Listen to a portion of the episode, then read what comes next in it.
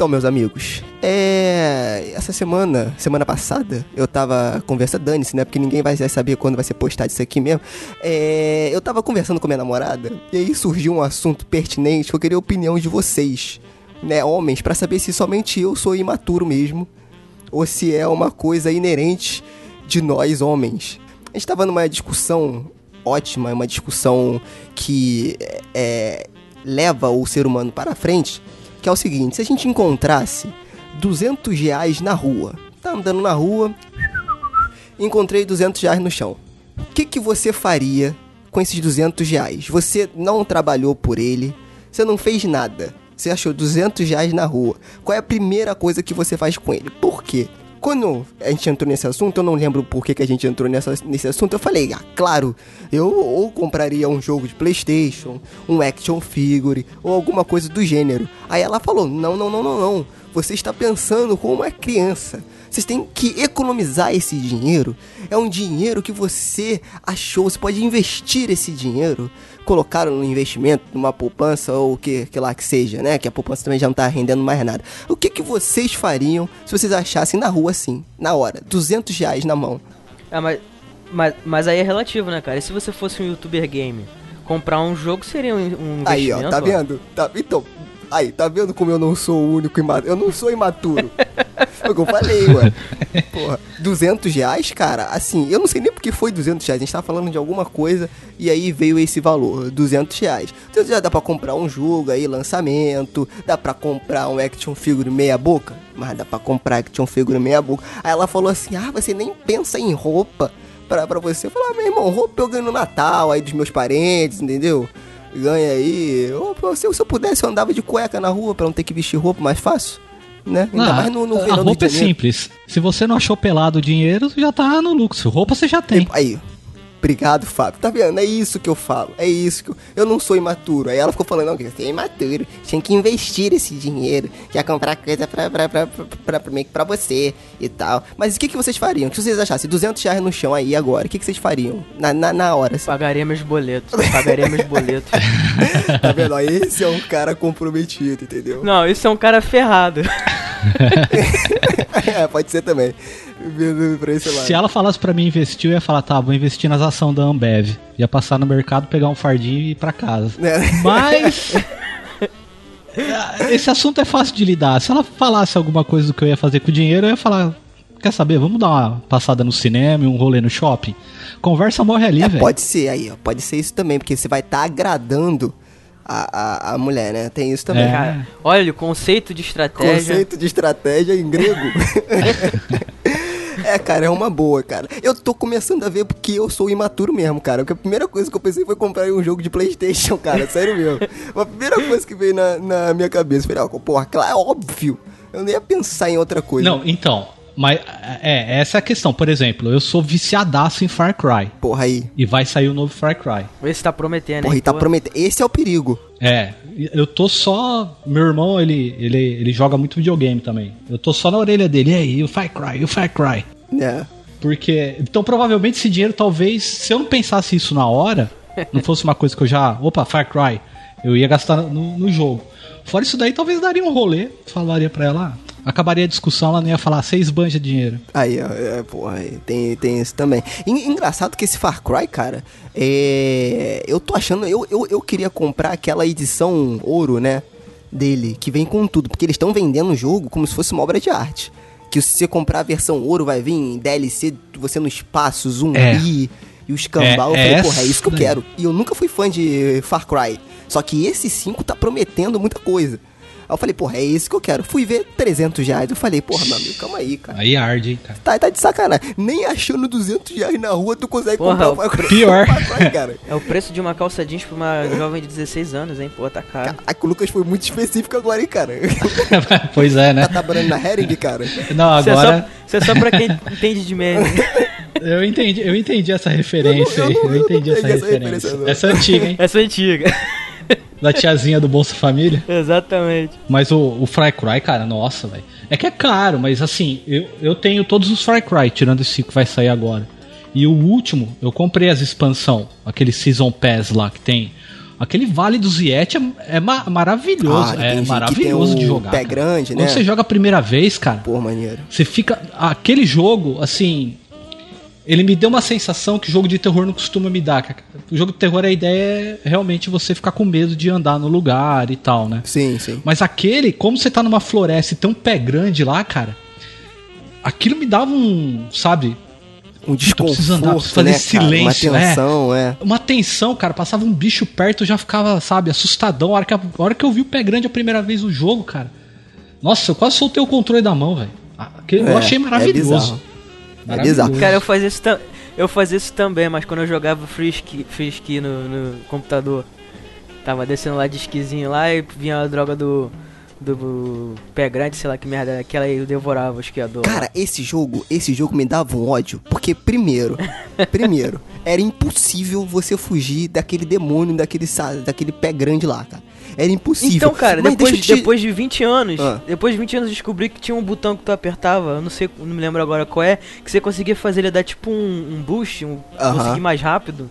E aí tu conseguia fugir do, do, do monstro lá. Porra, olha aí, cara. Não, e sabe qual era a minha raiva? Porque eu tinha uma, uma impressão que o cara que desenvolveu esse jogo, ele fez um meio que uma sacanagem com os jogadores, que primeiro que o jogo não tinha final. Né? Eu, eu acho que não tinha final. Não sei se o jogo tem final. Não sei se chega uma hora que você chega numa casinha, fica contente, feliz e aquecido. Porque pra mim o jogo era só você fugir dos obstáculos lá. Então, primeiro, já começa por aí, não tem final. Né? E outro, o, o- é- cara, beleza, você descobriu esse botão depois de 10 anos, sei lá, do, do jogo. Ninguém. é, Não, eu vi, não, eu- vi uma matéria na TV, cara, falando sobre isso pra tu ver como a parada era. Aí, pra poder fugir do bicho, cara. Isso é. Cara, aí você joga hoje, os jogos hoje no tela, e aí vê a, a- a diferença. Né? Naquela época eu não tinha YouTube. Né? Porque hoje eu, eu fico preso aqui. Porra, cara, pra você ver como eu sou um jogador merda. Eu fiquei preso em Wolfenstein, cara, um jogo de tiro. Só você atirar e matar pessoas. Eu fiquei preso num jogo, tive que entrar no YouTube pra ver como que eu ia sair da parte que eu tava preso lá. Então, tipo assim, e olha que eu joguei Nintendinho, joguei Super Nintendo, etc, etc, etc. É, é, é, cara, é tudo culpa do sistema. Ele vai moldando você. Quando tu não tem culpado, bota a culpa no sistema. Tudo culpa no sistema. Ele vai te moldando e você vai ficar, vai virando um jogador Nutella. É, mas tem alguns jogos aí que tem, tem aí uma, um, pé no- um pé raiz aí, cara. Esse Wolfenstein é um exemplo, o Far Cry também. São jogos aí que Cara. vieram pra não ter, para não dar facilidade não, pra ter dificuldade E mesmo. cara, o, o, o Wolfenstein é um jogo que eu, que eu joguei. Agora virou um podcast de games, né? Dane-se. Vai, dane-se o dane o assunto. Não, mas a gente tem que fazer um episódio especial sobre games e filmes de É terror. boa. Isso a gente Pois tem é. que fazer. Inclusive, Hoje, hoje a gente vai falar de mansão mal assombrada. E tem o Resident Evil, que é numa mansão mal assombrada, cara. Boa. Que é um puta jogão de terror. Totalmente, cara. Tem o Resident Evil. O próprio Wolfenstein, que é um jogo recente, né? O primeiro, ele tem uma DLC que conta lá a história Isso, do. Se eu não me engano, é do Himmler, né? Que ele Exatamente. tinha algumas relação com ocultismo e tal. Então ele é mais voltado pro terror e ocultismo, essas coisas assim.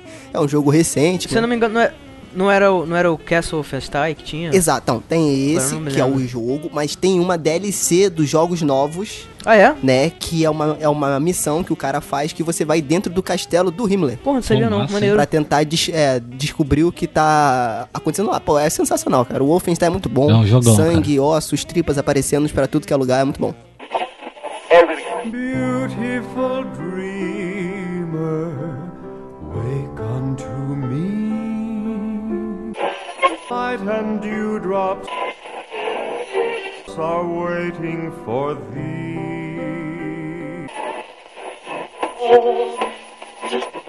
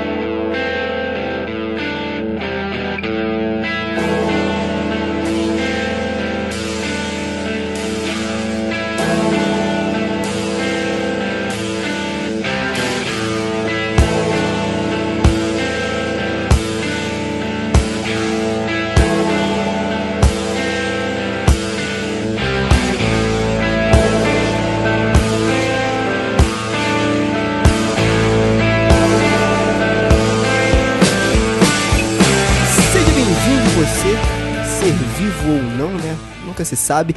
A mais um episódio do Frequência Fantasma. E dessa vez eu não vou, a partir de hoje eu não vou falar mais os números dos episódios, que eu já errei no último, né? Já passei essa vergonha mais de uma vez. Então você que vai baixar aí, você confira aí o número do episódio. E hoje a gente vai fazer uma coisa diferente, olha só, na nossa longa vida de podcast, de algum 10 ou 12 podcasts aí, 13, sei lá, vamos pela primeira vez falar de um filme único, né? Dar nossas opiniões, falar um pouco sobre uma obra única. E hoje a gente vai bater um papo aí sobre a maldição da mansão. Da casa. Como é que é? Eu esqueci o nome. O filme, o filme em inglês é só Winchester, cara, relaxa. É muito mais fácil, né, cara? É muito mais fácil. A maldição da mansão Winchester. Ou da, ca... Agora acertei. Ou da casa Winchester, depende do, da Da localização. localização, né? Enfim. E claro que pra bater esse papo eu nunca tô sozinho. E hoje a gente tem um bônus. Aqui a gente tem uma participação especial. Mas antes eu quero apresentar já a prata da casa. Estou, eu não vou falar que ele é noivo da, da, da Samara do Chamado, nem que ele é fã da franquia, nem nada disso que já encheu o saco. Lucas Levino. Até porque a gente já se casou. Até porque já se casou, foi uma festa ótima, vários anéis de cebola é, e, e coisas do gênero. Não sei porque eu falei anéis de cebola, não sei. Eu também não sei, cara, eu tô comi tentando entender ontem, eu- agora. Foi o primeiro alimento que veio na minha cabeça. Eu ia falar que vieram várias assombrações, vários monstros. Pô, Pra você que não sabe quem é o, o, o marido da Samara, Lucas Levino. fala pessoal, beleza? Aqui é o Lucas, mas Pablo trouxe o Manchester 22 e Santo Cristo já sabia atirar. E decidi usar a arma só depois que Jeremias começasse a brigar. Putz, eu tava tentando falar isso. Boa! Guardei isso até um Cara, e você não sabe, tava passando esse filme agora aqui na televisão, cara. Eu vi ele com a Winchester, eu falei, cara, Mentira. que coincidência, o universo conspirando a nosso favor. Achou que não ia ter. já Achou que não ia ter Legião Urbana aqui, rapaz? Achou errado. E a nossa participação especial de hoje foi um ouvinte que a gente achou aí largado pela internet e que gostou da nossa ideia e já, já bateu um papo aqui antes e a gente acha que vai combinar com o podcast e a gente quer dar as boas-vindas a ele, o novo participante, Fábio Morgado. Aê! Pô, obrigado, hein? Obrigado por ter me chamado. E só vou dizer uma coisa: quando eu saí do cinema, que eu terminei de ver o filme, eu só pensei assim: alguém me dá um tiro, por favor. Com uma Winchester de preferência, né? De preferência. Pra assombrar o cara que fez o filme. Tá, certeza. Muito bom. E antes da gente começar, eu quero lembrar a você, caro ouvinte, que curte o nosso conteúdo aqui, pra você nos seguir lá no Facebook, né, na página do Facebook do Frequência Fantasma, todo episódio a gente posta lá. E se você quiser comentar alguma coisa, alguma crítica, xingar algum de nós, fica à vontade. É só comentar lá no, no post do episódio. Pra você que não sabe, a nossa casa é lá no site do Cronologia do Acaso, né? Que também tem um podcast, nosso queridíssimo Emerson Teixeira. Então também comenta lá o que você achou desse episódio, dá sugestões de outros episódios também. E nos siga no Twitter, né? Que é FrecFantasma. Deixe lá os seus xi- xingamentos, sua sugestão de pauta. É, E o mais importante, indique para outros amigos. Que nem fala o Lucas aí, espalhe a palavra né? Espalha a palavra do terror, né? Pra gente conseguir chegar em mais pessoas e dividir com mais pessoas essa experiência, né? Que é sentir medo, se borrar nas calças e falar um pouco desse gênero que a gente tanto ama, né? Pois é, e o Emerson vai ficar orgulhoso de você. Você falou o nome dele não gaguejou dessa Porra, vez. é uma conquista, cara. Eu venho treinando isso todo dia. Antes da gente começar a gravar, eu faço esse treinamento. Isso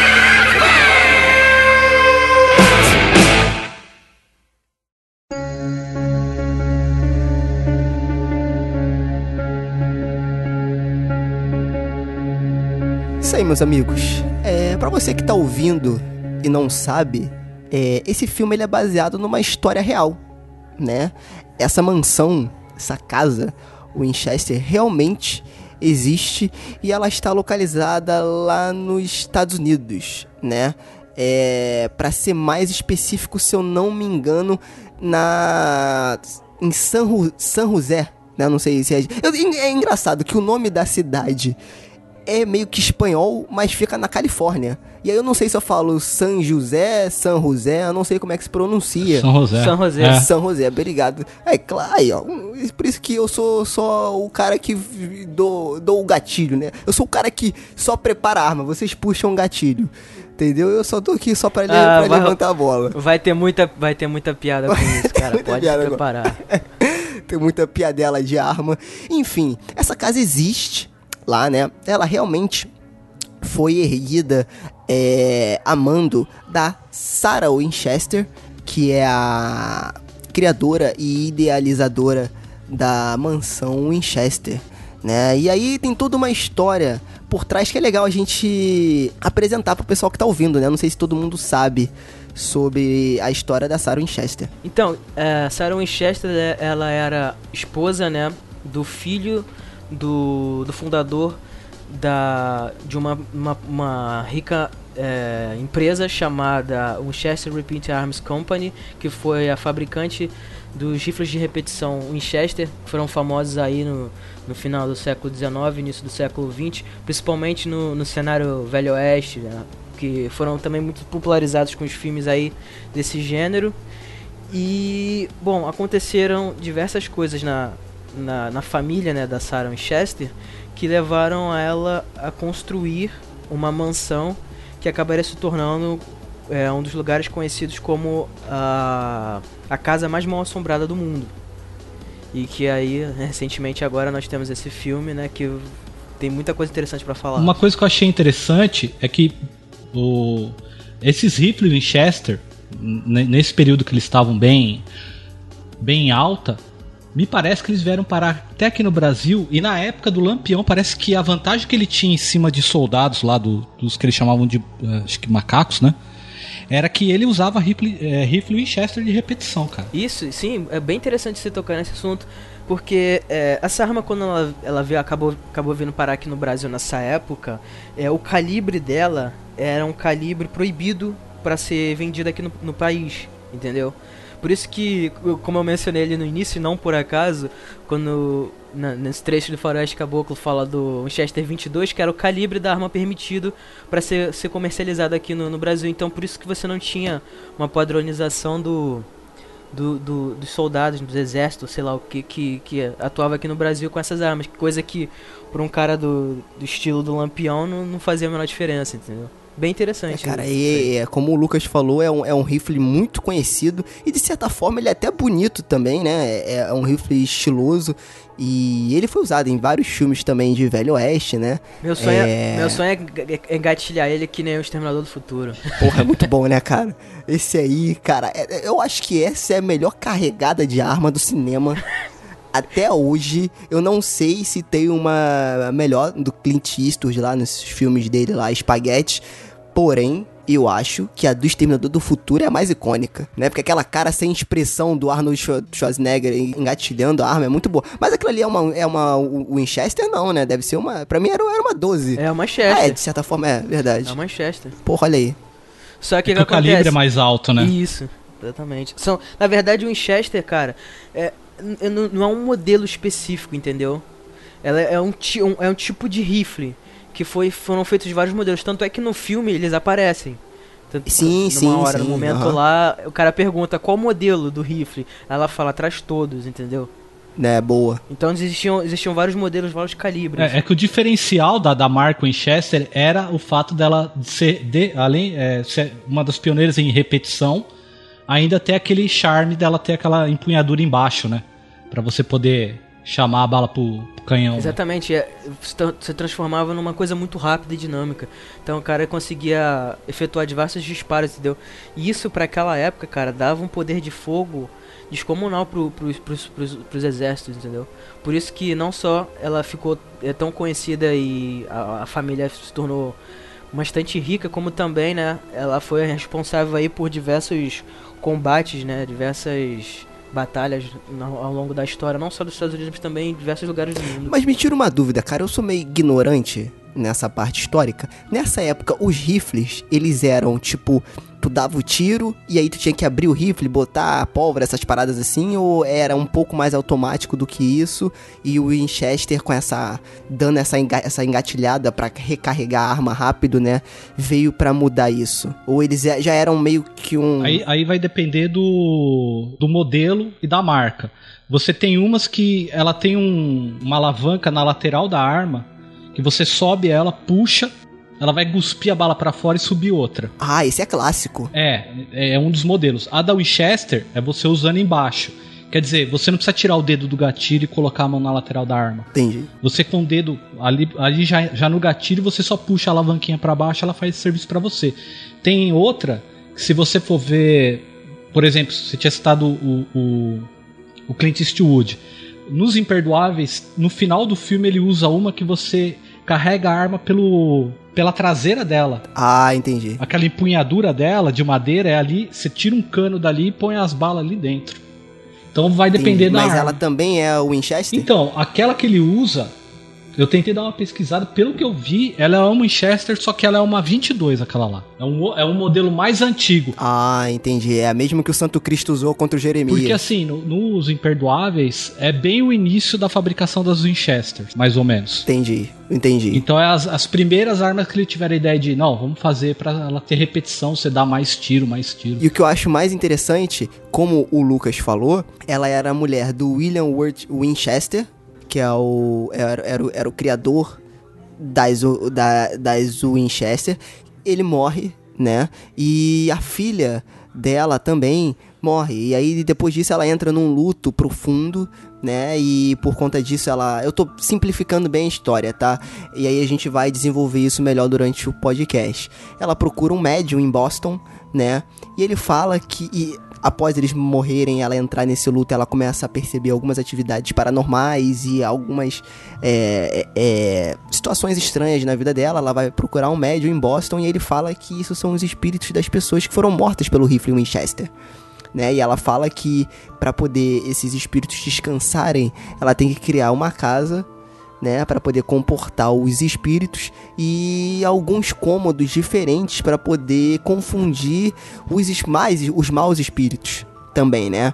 E com base nisso ela começa, como ela ficou, ela tem, acho que se não é igual, é mais do que 50% de participação na empresa. E com isso, ela tem um- muita grana, né? Ela, ela, ela, ela, ela ganha muita grana. E aí ela começa a construir a casa, né? E todo dia, segundo ela, né? é, ela recebia orientações dos espíritos para que eles orientassem e falassem para ela como que a casa deveria ser construída. Ou seja, a casa era construída 24 horas por dia, ela não parava de ser construída. 24 horas por dia. E todo dia, meia-noite, ela se reunia num quarto azul, né, que ela chamava lá, que era o quarto que ela entrava em contato com os espíritos para saber como seria o próximo cômodo que ela iria fazer na casa. Isso aí perdurou, se eu não me engano, durante 38 anos. Tá, tô certo, Lucas? Não, não chegou a ser, né? Porque aí tem uma divergência entre o que algumas pessoas falam, de que alguns estudiosos a respeito da, da história em, si falam, de que ela não, não parou de construir até exatamente a morte dela. Houve um tempinho ali antes, entendeu? Não era uma coisa tão assim. Tão certa Digamos, assim, né? Tão perfeitinha, certa, com esse número exatamente, é. perfeitinho, enfim. Trouxe uma Manchester 22 Santo Cristo já sabia atirar Tem uma questão interessante, já vamos começar a entrar no filme, né, em si. Essa é basicamente a história base, e a gente vai desenvolver isso melhor durante o podcast. Entrando no filme, o que eu achei interessante, que também se mistura com a história, é que eu tentei buscar sobre esse médium, né, quem ele era, se ele deu alguma entrevista ou algo do tipo, se tem algum registro dele, cara, eu não encontrei em lugar nenhum. Todas as histórias, todos os registros falam, ah, foi um famoso médium de Boston né? É, etc, etc, etc. A gente nunca, é, eu pelo menos não achei, não sei se vocês conseguiram achar em alguma pesquisa, algum registro e alguma coisa que desse credibilidade pra esse médium, porque eu acho que isso aí fica muito vago. E uma das coisas que eu acho legal no filme, já entrando no filme em si, e que eu acho que a história teve, a- é- é- o, o diretor teve essa, essa sensibilidade é de brincar, pelo menos no começo, no primeiro e no segundo ato ali, de eh, será que realmente a casa é assombrada e tem essas questões? Ou ela que sofreu algum problema psicológico por conta das perdas que ela teve, algum problema decorrente da, de- da depressão e do luto eterno lá, do, do luto prolongado que ela teve, né? Então eu acho isso muito interessante, que eu tentei buscar registro esse médio, não achei, e tem essa questão, né, essa, fica nessa balança, nessa dúvida, se realmente aquilo ali acontecia ou se ela tinha algum problema psicológico. É, essa dualidade, ah, será que era uma velha maluca ou, ou- ou realmente a casa era assombrada? É interessante porque assim, até os próprios documentários que falam sobre a casa, ou algum vídeo que nem o do Assombrado que fez, e tinha um programa, que eu não sei se vocês vão lembrar, que chamava além da Acredite Se Quiser, que era apresentado pelo Jack Palance, que ele fala da casa. Eu não, porque eu não tinha. Quando, quando o Sérgio me passou, eu não tinha nem associado o nome à arma, nem, nem ao que era. Aí quando eu fui pesquisar a sinopse, eu falei, mas eu já ouvi falar dessa casa. Aí eu lembrei do programa. E ele também, até naquele programa ele fala, ó, se a casa é assombrada ou não, acredite se quiser, né? Aham, entendi. Então, assim, é, no filme eles exploram legal isso daí no começo. Fica, ah, será que é, não é? É entendeu? interessante porque hoje em dia, né, a casa ela faz parte de um local turístico, né? E ela é aberta para visitações, então você faz você, se- de uma empresa privada, então você paga, faz um faz diversos tipos de tour que tem lá, diversos, tem até uma data comemorativa tipo sexta-feira 13, alguma coisa assim. E, alguns funcionários que trabalham lá realmente relataram ter visto coisas estranhas, tipo ouvindo passos, ouvindo sons de, de vozes, sussurrando o nome deles, alguma coisa assim, ou então vendo um vulto passando pelo corredor. Então essa história realmente ela não, não foi só algo do tipo aconteceu no passado, pessoas disseram e aí a casa ficou com a fama. Não, as pessoas relatam coisas até hoje a respeito disso, não só os funcionários, mas também pessoas que visitam e tal. Mas aí, eu, mas aí eu acho que a gente tem que levar em consideração primeiro o marketing que a, que a casa criou. Com certeza. E outra, né, cara? O clima dela podia ser totalmente sugestivo pra que as pessoas começassem a ver coisas, ouvir coisas. Eu, eu- eu agora tô tipo aquele médico que foi lá, né? O doutor pra poder testar a sanidade da mulher. Mas eu acho que pode rolar, cara. Porque se você vê no filme, né? E assim, alguns tours que eu vi no YouTube da casa, ela é bem. É, é, como é que eu vou falar? Creepy. Né, ela é muito é, é- é muito estreito alguns corredores, algum ambiente meio claustrofóbico, uma coisa mais escura, não é uma casa tão clara, então todo esse clima também auxilia pra sugestão, né? Eu não sei, pode ser que realmente o nego tenha visto coisa lá e tal, né? Só, só pra Mas- vocês terem uma noção, originalmente a mansão ela tinha 2,5 hectares de área paisagística, ou seja, né, do, do total, né, não só a, a área da mansão em si. Ela tinha 40 quartos inicialmente, antes né, da construção. ela era uma, uma- casa que tinha 8, ou seja, ela construiu vários quartos a mais ali. Alguns até, não é certo se, se, se esse é o número exato, porque ela no filme até mostra isso, ela construía e depois mandava reconstruir tudo de novo. Então é, se estima-se ali 40 quartos, mais ou menos, 47 lareiras, 13 banheiros, 52 ca- clarabóias, quase 10 mil janelas, 600 portas, 13 elevadores e os incríveis se- se- 78 mil litros de tintas que foram usados para pintar a mansão. Ou seja, cara, é uma coisa que não tem igual, entendeu? Então acho que quando a pessoa ela ouve a história, ela chega no lugar e vê aquele, a- a- aquela estrutura todas com porta na pro lado de fora assim, tipo na- no lugar da janela, entendeu? É, escadas que não dão lugar nenhum. Então aquilo ali, acho que todo aquele ambiente realmente favorece as pessoas para conseguirem ali ver ver coisas, imaginação, enfim, cada um né, acredita no que quiser, é livre para isso. Mas realmente o lugar é extremamente sugestivo nesse ponto. Assim, e você pega o fato de mobília antiga, esse mobiliário antigo já dá um clima, né? Sim, é, tem Pra- todo esse. É. Pra gente que é de outra época, você vai visitar uma casa dessa, você acorda à noite, sei lá, pra ir tomar um copo d'água, você começa a andar. Você entra num corredor que é mais estreito, uma porta que é mais baixa. Sobe uma escada que não dá em lugar nenhum. Ah, você morre de sede, mas não toma água. É verdade. Não, porque parece que tem alguma coisa mexendo com a sua cabeça. Tipo assim, porque teoricamente você sobe uma escada, tem um final. A escada tem um final. E aí você olha pra escada, você vai subindo e não tem final, é um teto. Aí você para, calma aí. Então, vamos, vamos voltar e agora vou por outro caminho. Aí você abre uma porta e é uma janela. Ou seja, isso tudo já vai mexendo, né, de certa forma e criando uma confusão mental ali pra quem não tá acostumado com aquele ambiente, né? Então acho que realmente pode ser sugestivo.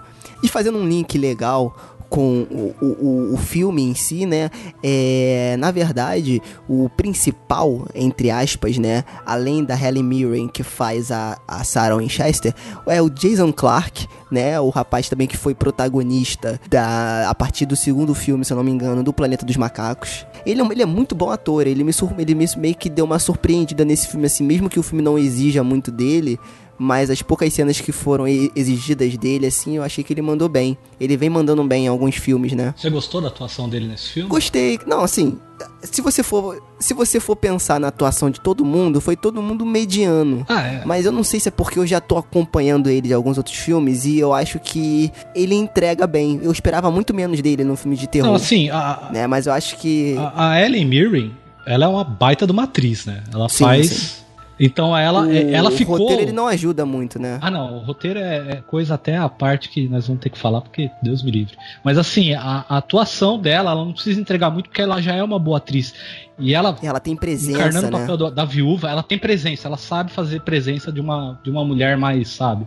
Agora ele, eu não sei, aí é particular meu, que eu tenho birra dele como John Connor, tá ligado? Ah, tô ligado. Aí realmente, aí mexe no emocional. Putz, você me fez lembrar desse filme. Quando ele apareceu, eu falei, putz, esse cara, esse John Connor de Araque aí, cara. Eu falei, ah, tomara que apareça o- a assombração do, do T-800 aí, dá um tiro nele.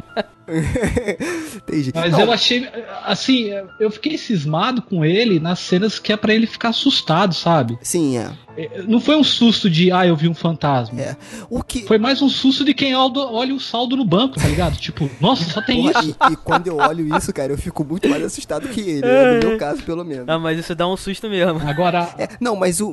aquela outra atriz, não sei o nome dela, a que faz a sobrinha da, da Sarah Winchester. A Sarah Snook. Eu achei ela sinistra porque ela não tem a pálpebra em cima, cara. Você olha o olho dela, você, você, não consegue ver a pálpebra que fecha da parte de cima do Caraca, olho. isso dá uma agonia, Então né, cara? com. Dá, dá uma agonia, cara. Eu- fiquei mais assustado com ela, assim, do que com os corredores da casa, sabe? Falei, Entendi. "Putz, se esse médico trombar com ela à noite, cara, é um susto só, É, velho. não, mas o que eu achei mais interessante, é- é- aí, aí que tá, por isso que eu achei meio conflitante. As cenas de relação dele, né, do Jason Clark, com a esposa dele, que eu acho que foi um link, foi eles tentaram contar uma história à parte pra dar uma profundidade pra aquele personagem, que eu acho que não tinha necessidade. Eu acho que o foco tinha que ser total na casa. Exato. E isso é uma, é uma das minhas críticas. Eu acho que a casa tinha um potencial muito maior pra ser mais explorada, em vez de eles perderem tempo tentando fazer você criar uma certa. Você criar uma conexão com o personagem. Eles perderam muito tempo nisso, em vez de focar na casa. Entendeu? Beleza. No final, tudo se, se liga. Né? Mas, cara, sério que você vai querer que eu me importe com a história desse cara, sendo que a- o personagem principal é o nome do filme? É a casa Winchester? Exato. O, o cara é um mané, velho. Exato. Tipo, eu, não quero saber a história do cara. O filme é de uma casa mal assombrada. É casas mal assombradas, assim. Você não tem um custo muito alto. Exato. O filme foi filmado muitas cenas na própria casa. Já baixa um pouco o custo. Você não tem que montar cenário. O filme de Casa Mal Assombrada é, é isso, é vulto. Eu, eu queria isso, sabe? Exemplo, Coppola fez o Drácula. A, a parte mais da hora do filme é quando o cara tá na mansão do Drácula lá na, na Transilvânia. Sim, Que fica aquela sombra dele na parede, sinistrona andando. exato. Põe uma porcaria de uma sombra na parede lá, cara. É, e, sabe? A, e aqueles, não conta a história do exato. médico. E aqueles Eu- espíritos eu não que eles botaram lá também, é, é, eles foram muito mal dirigidos, executados ali. Foi. Oi, Foi cara. Mas o Foi- que eu gostei. é, o que eu, o que eu gostei foi esse link em botar um médico pra testar a sanidade da Sarah. Porque foi uma coisa que eu pensei, eu falei, pô, seria legal que mesmo que esse cara não tenha existido na história, eles criarem esse link pra ter alguém de fora que não sabe nada da história entrando naquele mundo ali e descobrindo junto com ela. Que é o Entendeu o que, que espectador. tá acontecendo? Exatamente, que é, é a visão do espectador. Né? Agora, Ou então, você botar alguém de dentro da mansão, um funcionário, alguém assim, entendeu? Que já tá vivendo ali pra poder passar essa experiência pra galera que, que, que tá vendo. Aí, antes de você começar, Lucas, o filme ele me, ele me perdeu, principalmente no que diz respeito aos sustos, essas coisas todas, naquela primeira cena do espelho. Quando ele vai virando espelho, vi- volta espelho, vira espelho, volta espelho, vira espelho. Que tá no Beleza. trailer. E, cara, ele cria uma, uma tensão legal, assim, meio clichê, mas legal. E pra mim não ia aparecer o bicho ali. Mas quando aparece o bicho daquela forma, eu falei, ok, mais um filme padrão Hollywood. Aí já já, já, já vai abaixando os pontos, entendeu? Mas esse link que ele criou, né, para trazer alguém de fora pra dentro da história, eu achei legal, eu achei bacana. Então, mas a- acontece que o problema já começa, cara, com a maneira como o filme foi vendido. Porque eu comecei a pesquisar um pouco a respeito, né? E a ideia do filme, na verdade, é- era pra ser uma uma espécie de, de suspense psicológico, entendeu? E, Entendi. e o filme Tipo foi vendido, cara. da vida, né? E Isso, o filme foi vendido como bem, bem, me lembrou algumas, algumas é, é, maneiras que os caras fizeram do, do trailer e tal, que, que o filme seria algo parecido com, com Invocação do Mal, entendeu? É, esses tipos É. de filme que a gente já tá mais acostumado a ver hoje em dia. E na verdade o filme ele não, não era essa proposta, entendeu? E o filme ele não, eu- eu acho que sinceramente o filme ele não se resolve nesse sentido. Ele por um lado ele quer ser um, um suspense, ele quer entrar nessa questão, nessa dualidade entre razão, entre fé e misticismo, e por outro lado ele também quer ser um filme realmente paranormal, um filme com, com entidades, espíritos, demônios, enfim. Entendeu? Então ele não, ele não sabe pra qual lado ele vai. Tem, por isso que é, eu tô falando isso quando você mencionou a questão da, daquele susto lá logo no começo do filme. E que é bem característico. Cara, é, você vê que o filme ele cria aquela tensão ali. E aí depois ele tenta desconstruir com o cara pensando, pô, eu tô ficando maluco e tal, eu tenho que parar de, de usar medicamento e não sei o que. E aí depois o filme ele começa a, a jogar um monte de sustinhos desse jeito, com questão de, de, de, é, sanidade ou não, e no final, entendeu? Não, não, tem nada, não tem nada daquilo, não chega a lugar nenhum. Eu acho que É, isso realmente foi um, pro- foi um nenhum, problema é. sério pra mim ver nesse filme. Então, eu, eu acho assim que ia ficar muito mais legal. É que nem você falou, ficou sem propósito. Se o filme fosse. Primeiro, sei lá, meu. Eu até entendi. Ah, vamos contratar o médico para avaliar a sanidade dela. Que você percebe, sem ser falado, que os caras estão querendo tirar ela da, da, da empresa, entendeu? Porque ela tá gastando muita grana na casa, os caras falam, não, vamos tirar ela, a gente assume a empresa, a companhia, e ela fica aí na mansão e para de fazer essas maluquices. Só que sei lá, o cara bêbado que perdeu a mulher, não precisava de se. É muito clichê. É muito Não, clichê. É, é, é. Eles tentaram criar uma coisa nova e é a mesma coisa que você for desviar de uma poça d'água e cair com o pé na outra, sabe? É. Ficou chato. E, e, e, e esses sustinhos, os caras podiam ter tirado isso e aproveitado assim, uma casa construída de madeira, Obrigado, é, Fábio. iluminação Obrigado. Isso que eu, isso que eu, que lamparina. eu, que eu, pensei. Põe- Exato. Põe vulto, põe barulho, cara. A forma física do espírito. Cara, é uma casa. Ela tinha milhões de elementos ali que você Exato. podia brincar com. Até o mais clichê. Candelabro tinha. Porta de madeira, piso de madeira. Cara, brinca com isso. Brinca com o cara entrando, ficando doido. Porque ele não sabe se aquele barulho é a mulher que tá fazendo. Porque ela quer assustar o cara. Pra ele pensar também que realmente a casa é assombrada. Os caras forçando ele a é- pensar isso. Exato, entendeu? Brinca com ele. Mas aí cai, cai naquela mesma questão, que é um cara que eu gosto muito, que é o James Wan, porque ele popularizou, ele vem popularizando o terror de uma forma legal com a franquia sobre, é, sobrenatural Invocação do Mal, mas ao mesmo tempo ele cria um padrão Marvel, entendeu? entendi. Tentando falar, tipo assim, ó, essa fórmula aqui é o que tá levando a galera no cinema. Então vamos seguir essa Então, Sérgio, fórmula mas, aqui. mas você quer ver, Entendeu? Então tem um lado bom e um lado Mas você ruim. quer ver né? uma coisa interessante? É, foi até um filme que a gente mencionou há, há algum tempo atrás, cara. Que os diretores de, dessa mansão em Chester, eles são os mesmos diretores do, do, dos Jogos Mortais de Jigsaw. Entendeu? Eu vi. Que são, que são os irmãos Spi- Spirig, se, se eu estiver falando Spirig, errado. né? Desculpem. É. Isso. Spirit. Que, que foi aquela lá. mesma coisa que a gente, que a gente comentou.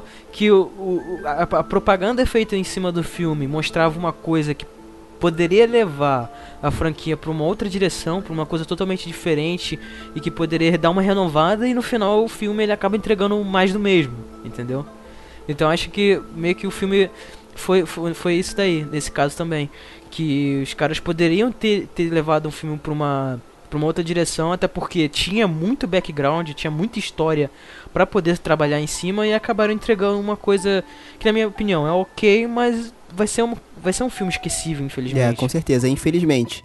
Porque eu acho que a história tinha muita coisa pra contar. Por exemplo, tem um ponto interessante da gente falar da, da casa em si, que ela é um projeto de arquitetura bem peculiar, assim, né? É, é, é muito grande a, a casa em si, e além dela ter essa fama de ser assombrada e etc., ela teve, por incrível que pareça, alguns benefícios para a cidade né? Como, por exemplo, a caixa d'água da casa era tão grande que, se eu não me engano, ela suportava até 10 mil litros de água. E aí a Sarah Winchester, junto com o governador, eles conseguiram fazer uma conexão entre os canos, para que essa água também abastecesse a cidade. Né? Além disso, a casa também, por conta da grande rotatividade, da, do grande vo volume de, car de carpinteiros, né? É, eles fizeram lá tipo que um workshop uma mini lojinha onde eles construíam coisas, né? E até tanto para casa quanto para fora também. Então assim, a mansão não era só o lance da assombração, né? Tinha outras coisas que eles podiam usar para dar não só o clima, mas também mais veracidade. Né, que aquilo ali realmente pudesse existir e não se tornar mais um filme Exatamente. genérico de Faltou casa isso assombrada, né? que você tá falando. Eles não souberam explorar um fato que é a mesma coisa, por exemplo, Horror em Amityville.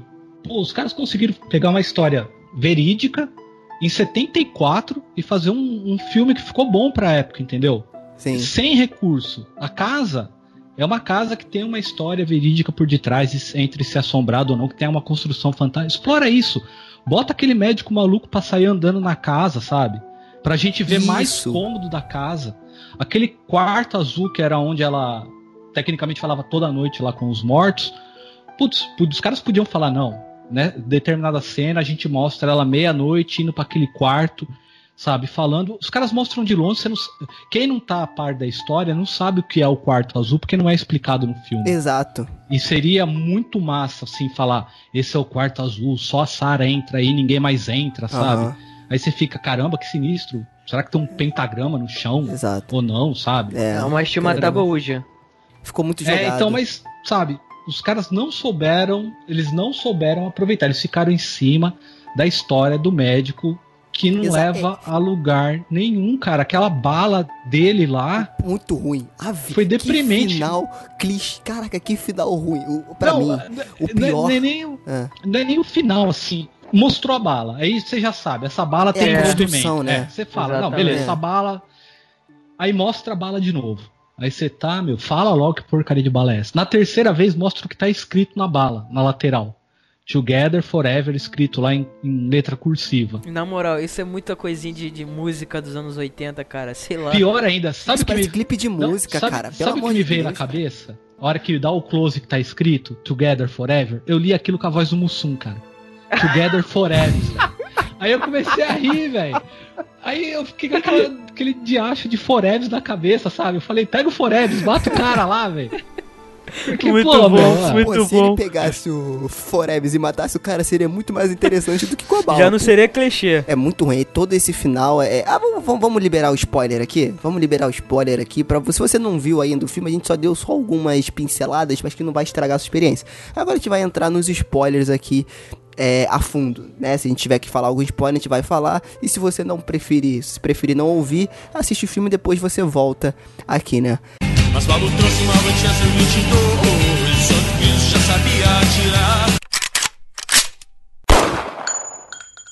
Aquele final que as armas todas sobem assim, tipo magneto, apontando pro cara, porque é muito ruim, cara. Mas sabe, Aquilo ali é sabe o que eu fiquei me ruim, perguntando? Que por que que raios a, a Sarah mandou botar as armas é, carregadas? É verdade, eu não tinha pensado. Se ela sabe que tem um bando de É fantasma porque querendo matar ela, por que que raios ela foi colocar as armas carregadas é, é ali porque dentro, cara? eu acho que ela Porque queria re ela tava fazendo uma re- fielmente, etc, Sim, etc. mas, é, mas era o mostruário, cara. Aquelas armas ficavam no, no mostruário da empresa. Quer dizer, era só vitrine, não, não era pra estar engatilhada, né? Porque engatilhada não era pra estar carregada. Então não tinha motivo pro fantasma pegar aquilo ali e apontar pra eles e, ah, meu Deus, ele vai atirar. Entendeu? Não tinha motivo pra aquilo. Não, não, e sério, esse fantasma, cara. Qual que é a motivação do cara? O cara, sabe?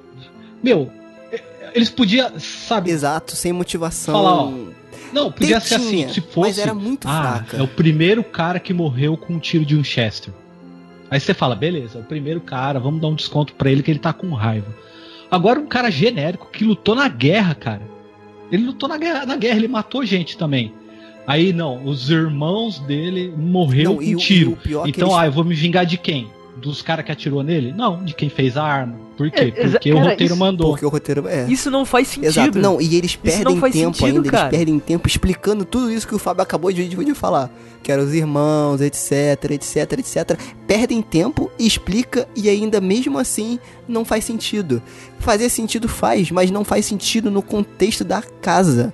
Entendeu? Acho que a casa que tinha que ser o, o, o, o, o, vilão, o, o protagonista. E não a- a- a- os espíritos que frequentavam a casa, o doutor que foi analisar a mente da Sarah. Entendeu? Eu, eu acho que o foco tinha que ser total na casa. Entendeu? E eu acho que isso é difícil. Por isso que realmente não. É, é, é, é difícil você criar esse clima, né? Não é qualquer. Tipo assim, eu sei que é um filme que não tem nada a ver, mas por exemplo, e também é uma comparação meio esdrúxula. Tem, por exemplo, o filme lá do Kubrick. Não tem nada. Não tem.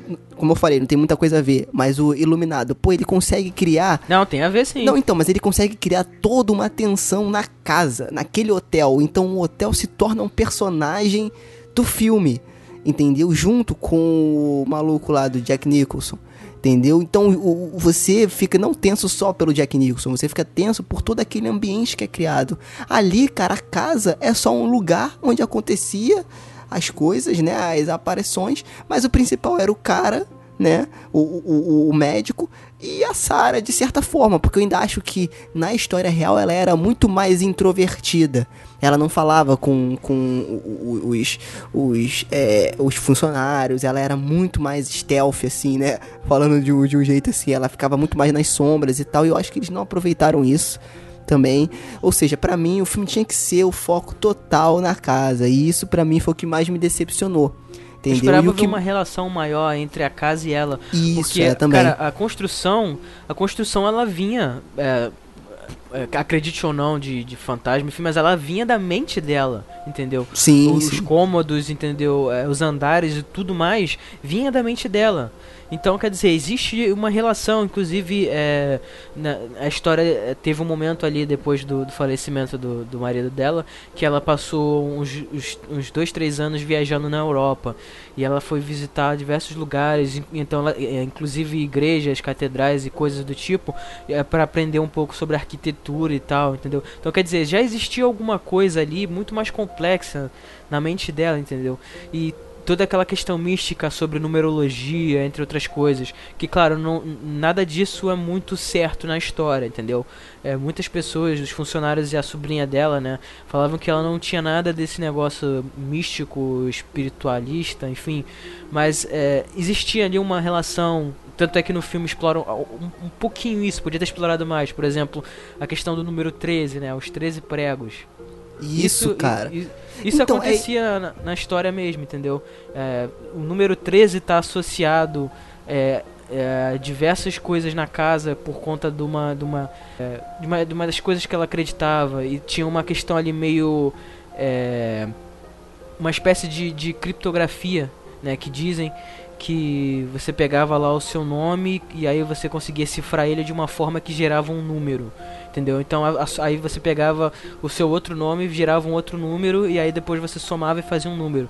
Então o Sarah Winchester, o nome dela completo, daria o número 13, entendeu? Assim, eu tô falando bem por alto, mas se vocês quiserem depois a gente vai colocar um link ali pra, de, de- uma pesquisa que foi bem mais elaborada. Acho que vale a pena comentar aqui, né, Sérgio, do, Sim, claro. do site do, do, do assombrados.com, entendeu? Eles fizeram um trabalho bem legal, acho que vale a pena citar eles aqui.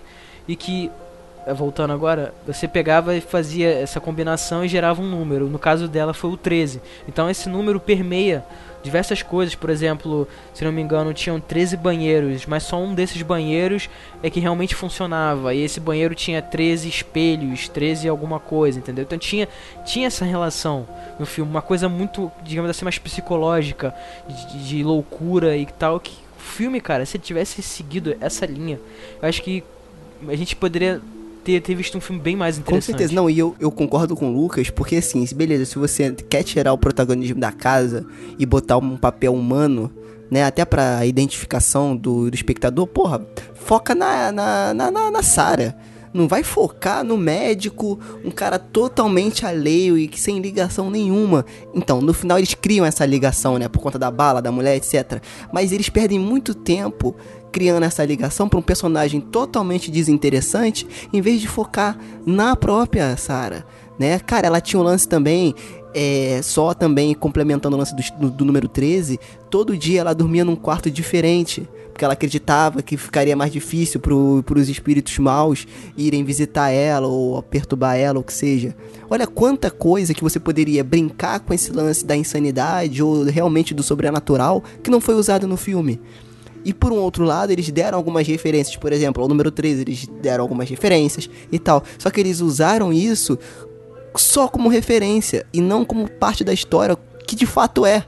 Né? Então eu achei que, sei lá, é, é, mais uma vez, eu acho que por conta da fórmula que eles tentaram seguir, houve é, é, é essa, essa esse, esses pontos que prejudicaram, né, no roteiro e na ligação com a história real também, né? Eu acho assim, se eles tivessem pegado só a parte pouca parte, mas colocado ela naquele quarto azul dela lá. E sei lá, aquela hora que ela tá desenhando lá. Que ela tá fazendo o, o, o desenho próximo quarto que ela quer. Ficou estranho porque ela parecia uma, uma impressora Sim. matricial, sabe? Desenhando retinho, cara. É verdade. Eu falei, putz, baixou o espírito do Xerox nela, velho. É verdade. Não, sei lá, colocasse alguém de pé. Instalaram um AutoCAD nela, né? Pra poder. Ela veio com AutoCAD de fábrica. Bom. Eu tava mexendo no, no SketchUp esses dias, porque eu tô rindo aqui. Ah, é. Ficou, ela virou uma impressora de plotter, cara. Podia ter colocado, sei lá, coloca um. Mostra um espírito. Ela tendo a visualização do espírito com a cabeça estourada por causa de um tiro de Winchester, falando: 13, eu quero 13 espelhos aqui, entendeu? Aí pra gente falar, ó, ela tem a comunicação. Ou então, ou então fazer tipo uns desenhos bem, bem tortos, bem, entendeu? Mal garranchão, estilo aqueles desenhos que criança quando tá quando tá possuída faz, entendeu? Que aquilo ali é bem, bem interessante. Podia ser alguma coisa mais nesse tipo também. Com uns detalhes em vermelho e preto tudo rabiscado. É porque a, a, exato, é porque eu acho que a história diz que ela dava meio que o projeto pronto pro mestre poder fazer lá o quarto, né? O, me o, mestre de obra. Mas, pô, se você tá trazendo isso pra uma mídia que é o cinema e você quer passar uma certa identificação e realismo, eu acho que valeria a pena eles fazerem isso, fazerem, por exemplo, as linhas tortas, né? Dando uma veracidade, entre aspas, aí, gigante para esse é, é, essa é, esse ato aí e aí o mestre de obras fazer aquela leitura, né?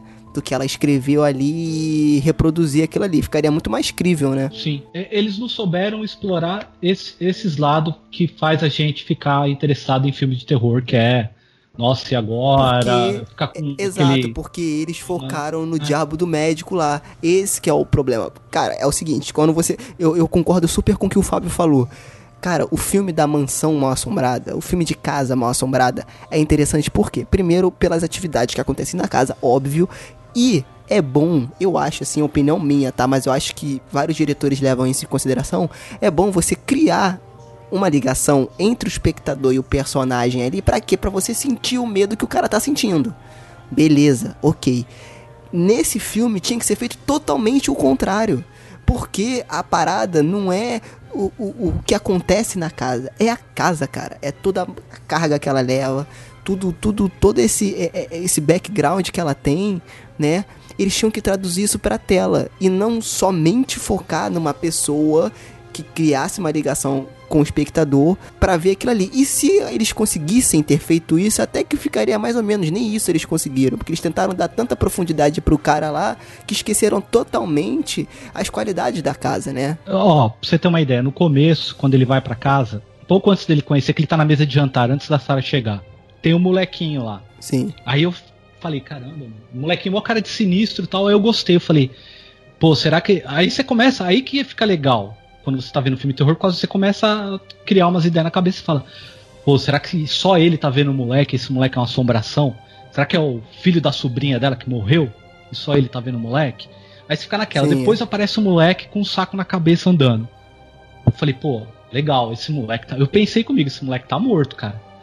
Aí não. Aí na hora do jantar, eles fazem um corte abrupto de câmera que ficou estranho. Close no moleque, close no médico, close no moleque, close no médico. sabe? E aí você vai ver, não, ele é só um moleque que anda com um saco na cabeça, velho. Que o espírito, sei lá por que, que é, possui o moleque, acho que duas vezes no filme. E na terceira vez não possui o moleque, ele decide o espírito mesmo matar o, o médico. Quer dizer, eles foca, foca, foca no médico, esquece tudo que tem resto, tudo o restante que seria interessante, sabe? Bo- Vai focar no médico, mo- bota o médico pra andar na casa com uma GoPro na cabeça, sabe? Aham. Pra você ter uma sensação de claustrofobia, pelo menos. Fala, ó, que sinistro esse corredor. Não, ficou um pendenga desse médico bêbado, velho. Vai pro bar, cara. Né? Deixa o filme da casa rolar, Não. vai pro bar, velho. E você levantou agora um ponto interessante, cara, porque te- é, no filme tem algumas insinuações quando o, o Dr. Price ele começa a suspeitar do de um dos caras lá que trabalha na construção da casa, né, que, que ele é meio que braço direito da Sarah ali, né? Ele começa a suspeitar do cara, tipo, pô, você tá ganhando dinheiro com essa construção dessa casa, né? Que não para o tempo todo. Então, quer dizer, já existia ali, poderia ter, ter criado ali alguma coisa mais interessante, entendeu? Tipo, sei lá, o, a o espírito possui o cara e ele sim querer matar o pessoal, entendeu? Porque, é, tipo, você espera uma coisa, cara, que tenha, um- por mais que seja um filme de fantasma, ou enfim, tenha um mínimo de, de lógica na história que ele tá querendo contar, entendeu? Então, tipo, pô, você sabe que o espírito ele quer se vingar, que tem uma relação com a casa e com as armas e tal. Então, pô, bota isso nu- numa pessoa de verdade, entendeu? Pra ela fazer a coisa. Porque, tipo, se uma pessoa matasse a galera ali, é, teria N motivos pra aquilo acontecer e ninguém ia saber por quê. É falar, ah, foi possuído. Bom, ninguém sabe. Porque possessão ou não, né? Vai ficar por isso mesmo. Agora, porra, você. O espírito mesmo de- no final decide que ele, ele vai matar a galera. Por que, que ele não fez isso antes? Por quê? Porque o Entendeu? roteirista quis que fosse agora. Não, e tem, e tem, tem outra coisa também, cara, que, vamos lá, venhamos e convenhamos, aquele, aquele cara que era o espírito bonitinho, né, sem ser o espírito todo estourado com o saco na cabeça. Cara, desde na, na, na, na- naquela, naquela cena que o doutor tava, tava falando com o velhote e, o, e é esse cara que é o espírito mal tá, tipo, num, num outro plano da câmera, como se ele não tivesse sendo visto, pô, ali tu já saca que o cara é um fantasma e que ele tem alguma coisa a ver com a história. Então ele tentou fazer com que se como, como se ele estivesse falando com o doutor, como se tipo um ser sentido, fazer com que você não percebesse, mas que as pistas estivessem todas lá, que o cara não era um cara, era um fantasma. Primeiro que foi muito mal feito, que na primeira cena que ele apareceu já dá pra perceber que ele é o fantasma. Né? Tu só não sabe se ele é bom ou se ele é ruim né? Porque realmente você não sabe ainda o desenrolar da história. Isso eu achei muito fraco também. Tipo, ele. Cara, eles. É, é- é- é essa que é, que é a minha percepção. O filme tinha várias coisas pra ser é- é- é bom, assim, pelo menos, no máximo, bom, né? Eles usaram. Eles tentaram usar as melhores referências, só que na hora de executar, de novo, caiu na fórmula. E aí, cara, eh, desanda tudo. Meio que, que pra mim. Entendeu? Então, assim, por isso que eu falo, eu gostei do filme, primeiro, porque eu já conhecia a história por trás e vi várias re- referências. É, é- é, não, não diria bem feitas, mas as referências como elas são realmente ali no, no, no filme. Né? Mas se você for pensar como filme, como roteiro, né? E desenvolvimento de história e, e escolhas de, de decisões, cara, muito ruim, muito fraco. Até questão. Até direção também. Até direção que, que, que nesse filme peca, entendeu? Porque você mencionou o, o, o Kubrick e o, o Iluminado, que ele tem um trabalho de direção muito interessante com relação a, a, a como você é conduzido pela. Se não me engano, era Pelo um- hotel, pelo né? hotel, é. Você é conduzido Exato. pelo hotel e aquilo ali vai criando uma atmosfera, vai dando tempo pra pessoa, né, é, entrar na- no clima do filme. Exato. Entendeu? Claro que você não vai querer comparar os dois diretores. Não, um não é vai, com mas, certeza. Pô, mas assim, Mas, pô, referência, cara. não, Porra, não, não, é possível que ele não tenha não, essa você, referência. mas você tinha ali um, um exemplo, entendeu? Da onde o cara queria se basear. entendeu? Exato. O cara poderia ter se inspirado de alguma forma, não, ele não precisava ser tão é, é, exigente a ponto de querer ser um, um, um Kubrick, querer fazer alguma coisa desse tipo. Mas ele poderia usar a- a- as referências ali pra poder cons- tentar construir alguma coisa, entendeu? Porque, sei lá, cara, parece que você tá, você tá vendo um filme sobre a casa, mas você tá fora da casa. Você Exato. entende o que eu quero dizer? Uhum. Se ele, se ele pegasse que nem no Iluminado, que coisa simples.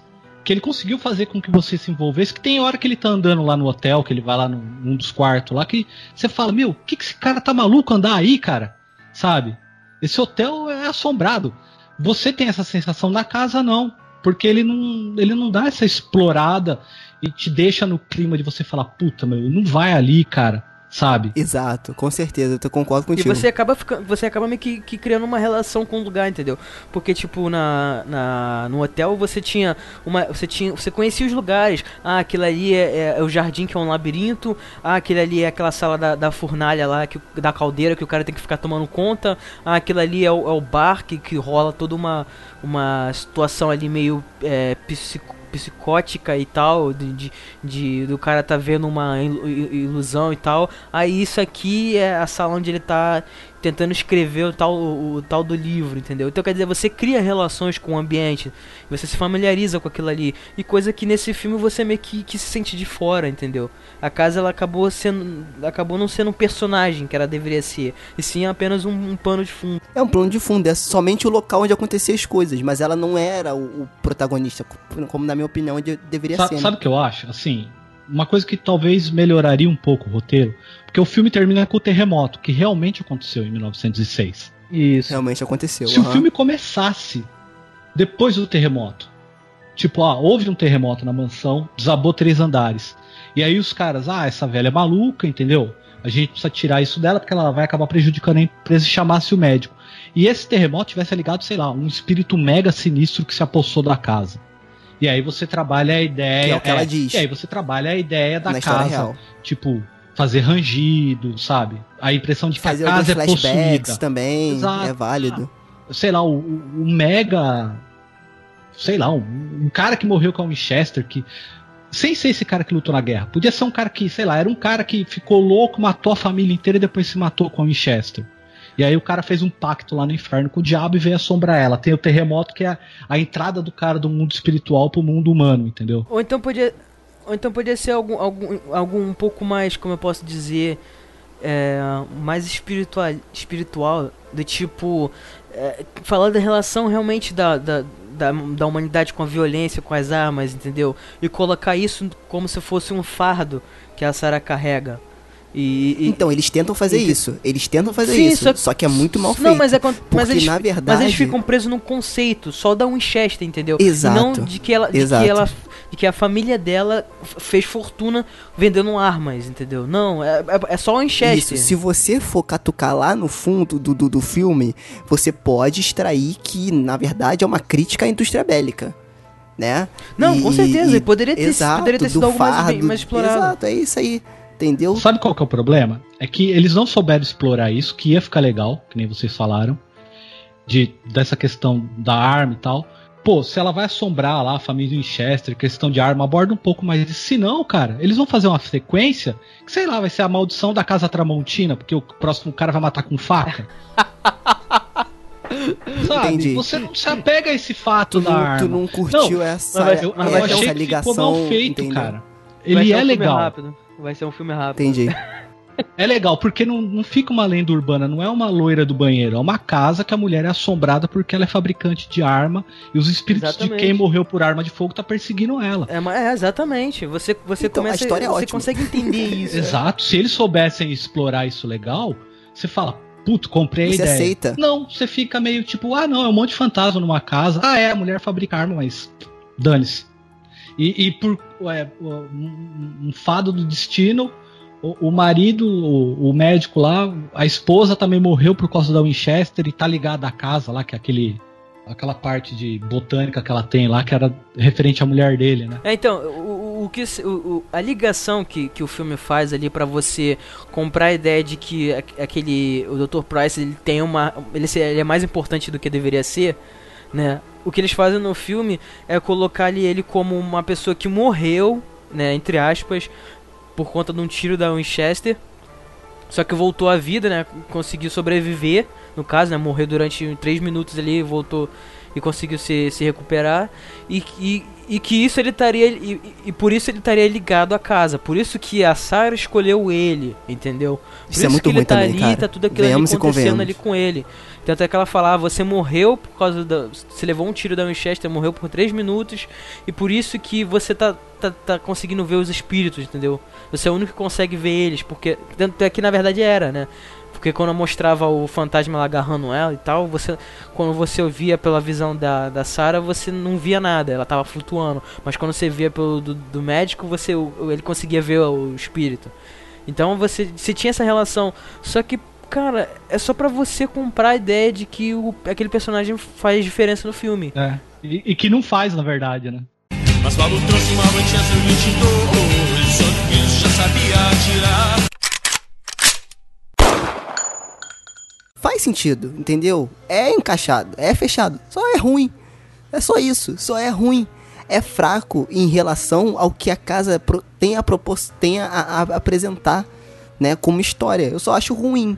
Eu acho muito abaixo do que a casa pode mostrar, né? Porque vamos falar a verdade, o cara tomou um tiro, morto três minutos, voltou à vida, lamentou a morte da esposa. Aí o que, que ele faz? Ele reconstitui toda a bala, inclusive com pólvora, e anda com ela no bolso. Sei lá, por que, que o cara não fez um pingente com, com a cápsula da bala e guardou no pescoço? O cara, sabe? Ah, não, eu coloquei pólvora, eu refiz a bala, ela tá funcional. E aí eu pedi pro Mussum gravar aqui Forever pra mim. É. Seria, não, seria, seria interessante se o cara falasse assim: eu refiz a bala, caso se eu não aguentasse viver sem ela, me matasse. Beleza, aí eu ia comprar a ideia. Do tipo, o cara ele não, ele não, ele tá preso naquela situação, ele tá, ele tá mal, entendeu? O filme ele dá a entender isso, mas ele não, não, não vai pra frente, entendeu? Então você tipo fica, fica esperando algo mais, alguma coisa mais Teria, ali. teria sentido o que você falou, Lucas, porque no começo do filme você vê que ele tá bebaço, sabe? Ele nem tá Isso. atuando como médico, na verdade, ele só tá bêbado lá no bordel. Quer dizer, é o cara que tá caminhando pro fim. Então dá a entender assim, seria legal, ah, eu tô indo, tô indo, a hora que não der mais, que acabar minha grana, que eu ficar bêbado já não resolve, eu pego essa bala, põe na arma e dou um tiro. Aí você fala, não, beleza, tá aí o motivo do porquê o cara anda com a bala. Mas vocês entendem Mas- que esse motivo é totalmente descartável, descartável? Não precisa. Entendeu? Um tempo perdido, um tempo gasto desnecessário Pra tentar construir um personagem que também é super desinteressante. Eles ga- gastaram tanto tempo e mesmo assim o personagem ficou desinteressante. Queria que ele saísse da tela todo dia que ele, toda hora que ele tava na tela, porque eu queria saber mais da história da, da Sarah e da casa. E francamente, você tem um, um- uma, um, um lugar como essa casa, com a história que a gente tem é, verídica, e você tem uma atriz como a Helen Mirren, cara, porra, você tinha o que fazer aqui ali, cara. Por Entendeu? isso que eu falei, se era pra botar o protagonismo no humano, porra, tá na Helen Mirren, porra. Entendeu? Não no médico que vem lá, porra, do SUS pra atender a mulher, porra. Exato. Você tinha elenco, o custo não foi tão caro pra fazer esse filme. Quer dizer, é um filme de assombração, você podia trabalhar muito bem o terror psicológico no filme, sem gastar muita grana. Ainda mais com os recursos de hoje, com câmera GoPro, câmera pequena que você pode colocar em, em lugar, sabe, Pra dar a sensação andando, coisa desse tipo. E os caras largaram de mão, quiseram fazer um filme de casa assombrada com um detalhe diferente, explorando mais o personagem que, que vai ter um plot no final e esse plot do cara não resolve, não, não traz medo e nem nada. Foi muito mal, o roteiro foi muito mal feito. É, eu tive a sensação também que o, o, o, o roteiro do filme ele era muito urgente. Ele precisava que as coisas se resolvessem logo pro filme caminhar, entendeu? Você não tinha um tempo ali de tipo. aquela questão de contemplar, de você ir absorvendo aos poucos, né, o ambiente, os personagens. Não, era tudo com pressa. Ah, tem que acontecer isso porque depois vai acontecer aquilo e o filme tem que andar, entendeu? E aí no final, e aí no final o filme termina e você fala, pô, é isso? E eu Acabou? acho que isso acontece novamente, porque eles perderam tempo tentando explicar o cara, explicar o personagem do cara. Se eles não tivessem perdido esse tempo, eles teriam muito mais tempo pra desenvolver o medo dentro da casa. Mas Paulo trouxe uma Winchester 22 Outro que já sabia atirar E aí, cara, a gente já meio que é, falou um pouco do, do final do filme, então só pra completar. E aí, né, rola toda essa questão do, do fantasma, né? Que agora ele tá meio. tem o poder pra conseguir se vingar finalmente, né? Que não fica muito bem explicado o que que é. E rola todo o terremoto que de fato aconteceu, né? Em 1906. Que a Sarah fica, de fato, isso aconteceu, ela fica presa no sótão, que você vê no, você vai ver no, se você vê no filme. E aí rola tudo aquilo do do da que a gente falou, do, da, das armas flutuando, enfim, que você você sente ali, cara, que eles tentam fazer um final sei Eles lá, tentam botar um clímax um ali, clímax. né? De filmes de terror, meio uma coisa E- que eu que não- acho que também não precisava. É, que não tem, cara. Você, você já não tá mais na- na- comprando essa ideia. Entendeu? Você É. já, não, já não tá sendo mais levado. E aí, cara, o filme termina muito sem sal, cara. O cara pega uma arma e dá um tiro no, fan- no fantasma, entendeu? Porque ela tem uma ligação se- sentimental, enfim. E, cara, e, sinceramente, é. É ruim. Pronto, é ruim, né? É ruim. é ruim pra cacete. E aí, saindo um pouco do filme, né? É, como curiosidade, a Sarah Winchester, ela morre em 5 de setembro de 1922, né? E todos os bens dela, né? é, além da, ca- da, da, da casa, né? É, foram deixados com a sobrinha dela e a secretária pessoal dela, que inclusive tá no filme, né? Só que ela não tem tanta influência assim na vida real sobre todo esse caso e essa história. Isso, ela doa uma parte, né, pra diversas instituições de caridade, Sim, filantropia e tal, e o, o resto fica com a, com a sobrinha dela, que ah, vende algumas, eh, eh, fica com alguns bens e os, os demais ela, ela Em vende. fevereiro de 1923, cinco meses após a morte da, da, da Sarah, a casa foi aberta ao público, né? É, com Mamie Brown servindo como o primeiro guia turístico da casa. E eles chamavam a casa de a Casa Misteriosa, né? É, a princípio, né? E hoje ela tá aberta à visitação. Se você quiser visitar a casa para tentar sentir o medo que você não sentiu no filme, você pode tentar ir na casa Winchester, lá na Califórnia, para poder visitá-la. É, é, é, Winchester Mr. House. Vale a pena deixar o. Até o site mesmo da, da, da casa na descrição. Beleza, a gente também. pode deixar aí pra você dar uma visitada e tentar se assustar, porque com esse filme é meio difícil. E falando do filme, eu quero saber de vocês se valeu a pena vocês verem esse filme no cinema. Eu já vou adiantando a minha opinião, não valeu a pena, tá? Se eu tivesse visto ele tipo home video, eu acho que valeria muito mais a pena, infelizmente, porque eu acho que ele tinha um potencial pra ser pelo menos um bom filme, né? É, é, de, de terror por conta da história que a casa Eu tem. acho que não vale a pena. Eu acho que economizaria uma grana muito mais, assim, do ver um outro filme e esse daí você esperar sair. Aliás, ele só vale a pena assistir, eu acho, sem ser até no cinema, por curiosidade da casa. Você vai, dá, dá uma olhada, vê as matérias que tem sobre a casa, no próprio site que você vai deixar no link da casa, tem um monte de foto muito legal sobre da, da casa pra você ver como é que é. Você assiste de curiosidade daquilo, não pelo terror. Agora, se você for querer ver um filme de casa mal assombrada mesmo, tem muitos outros aí muito bom, cara. É, e, e é aquela coisa, né?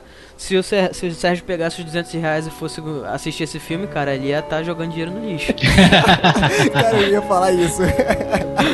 aí, aí sim, aí garoteou. É boa.